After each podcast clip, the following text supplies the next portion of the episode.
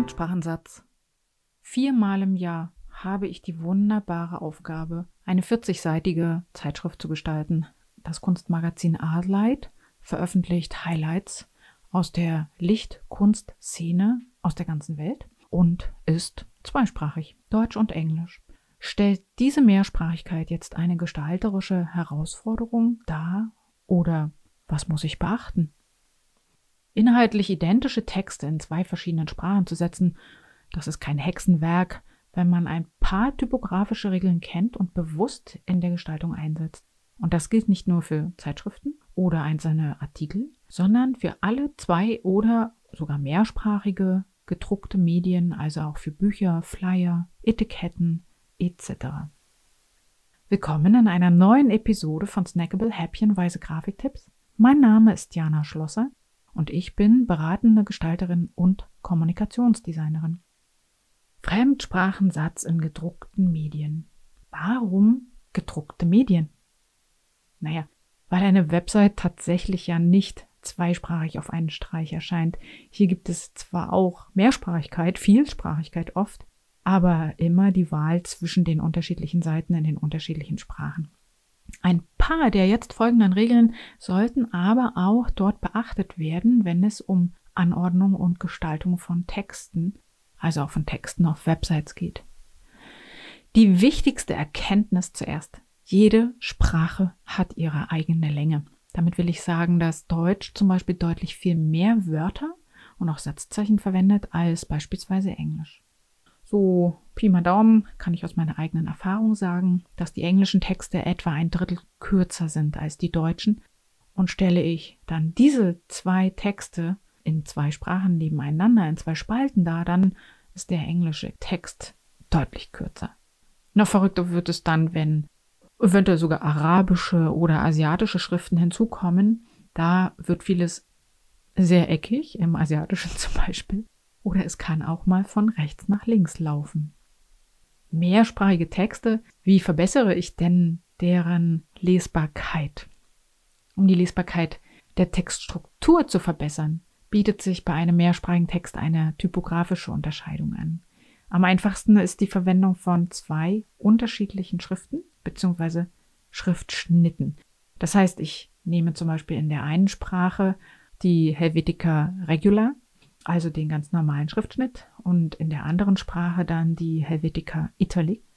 Und das ist sozusagen eine wunderbare Möglichkeit, durch Typografie das Lesen bzw. die Orientierung auf der Seite zu verbessern. Genauso funktioniert das natürlich auch mit zwei sehr grundsätzlich verschiedenen Schriftarten, also Fonts. Das ist allerdings schon herausfordernder in der Gestaltung und braucht doch ein ganzes Stück Fingerspitzengefühl im Umgang mit Schriften, würde ich also erstmal nicht empfehlen.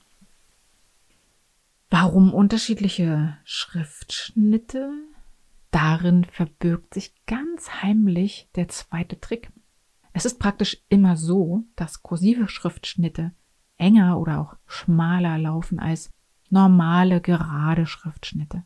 Wenn ich also einen deutschen Text kursiv setze und den englischen daneben in der Regular, also in der normalen Schrift setze, dann gleichen sich die Texte von ganz allein in ihrer Länge aneinander an.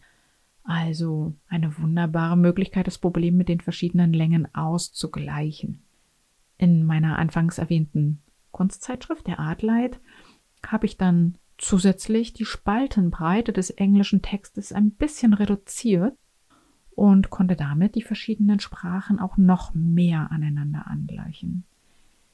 Der Nebeneffekt von der Verwendung unterschiedlicher Schriftschnitte ist wirklich zusätzlich, dass der Leser sehr schnell auf rein visuellem Weg erfassen kann, welche Sprache wo steht, also die Unterscheidung der Sprachen vornehmen kann, ohne viel darüber nachzudenken oder die Anfänge zu lesen. Warum ist das jetzt aber auch für Websites wichtig? Klar, Websites sind einsprachig aufgestellt und auf Websites werden Texte und Bilder ja meist sehr locker miteinander verknüpft. Doch durch die verschiedenen Textlängen werden auch die Räume umverteilt und das heißt, dass eine englische Seite, zum Beispiel eine englischsprachige Seite, sofort schnell optisch kürzer wird als eine deutsche Seite. Und Deswegen sollte ganz besonders hier auch auf die Schriftwahl und auch durchaus auf die Spaltenbreite geachtet werden. Zusammengefasst, wichtigstes Hilfsmittel, um das Ungleichgewicht von Textlängen unterschiedlicher Sprachen auszugleichen, ist in jedem Fall die Wahl der Schriftschnitte, gefolgt von der Einstellung der Satzbreite und als kleiner Zusatztipp, also noch ein kleiner Trick, die Worttrennungen in der englischen Sprache sind oft nicht besonders schön. Und deshalb habe ich in dieser besagten Zeitschrift Art Light die englischen Texte ohne Silbentrennung eingestellt. Also ich habe die Silbentrennung ausgeschaltet. Dadurch flattert zwar der Satz an der Seite stärker, sogenannter Flattersatz, aber die Länge wird auch länger. Übrigens sollten andere Sprachen wie zum Beispiel Russisch, Finnisch, Arabisch, asiatische Schriften etc. hinzukommen, dann muss unbedingt vorab getestet werden, wie verschieden die Textlängen werden. Und im, zum Beispiel im Arabischen muss dann natürlich auch die Leserichtung beachtet werden. Im Moment arbeite ich übrigens an der Neugestaltung der Websites einer Kundin, die sich allerbestens mit dem Satz von Fremdsprachen auskennt. Multilingual Publishing. Wer also tiefergehende Hilfestellungen braucht, kann sich von Yvonne Frank darin bestens beraten lassen. Kannst du mit diesem Beitrag zum Fremdsprachensatz etwas anfangen? Oder hast du Fragen? Schreibe mir gern. Auch wenn es Themen gibt, die dich aus dem Fach Grafikdesign beschäftigen, ich greife sie gern in einer Podcast-Episode mit auf. Mehr über mich und mein Angebot als Kommunikationsdesignerin findest du auf meiner Website www.janaschlosser.de. Einfach mal stöbern. Und zum Schluss, wie immer, noch der Spoiler zur nächsten Episode in einer Woche. Seit einiger Zeit benutze ich ein kleines, unglaublich hilfreiches Tool zum Richtigschreiben meiner Texte. Also, ich meine die Rechtschreibung. Es nennt sich Language Tool und beim nächsten Mal erkläre ich kurz, was das alles kann und tut und wie du es in deine Technik integrieren kannst.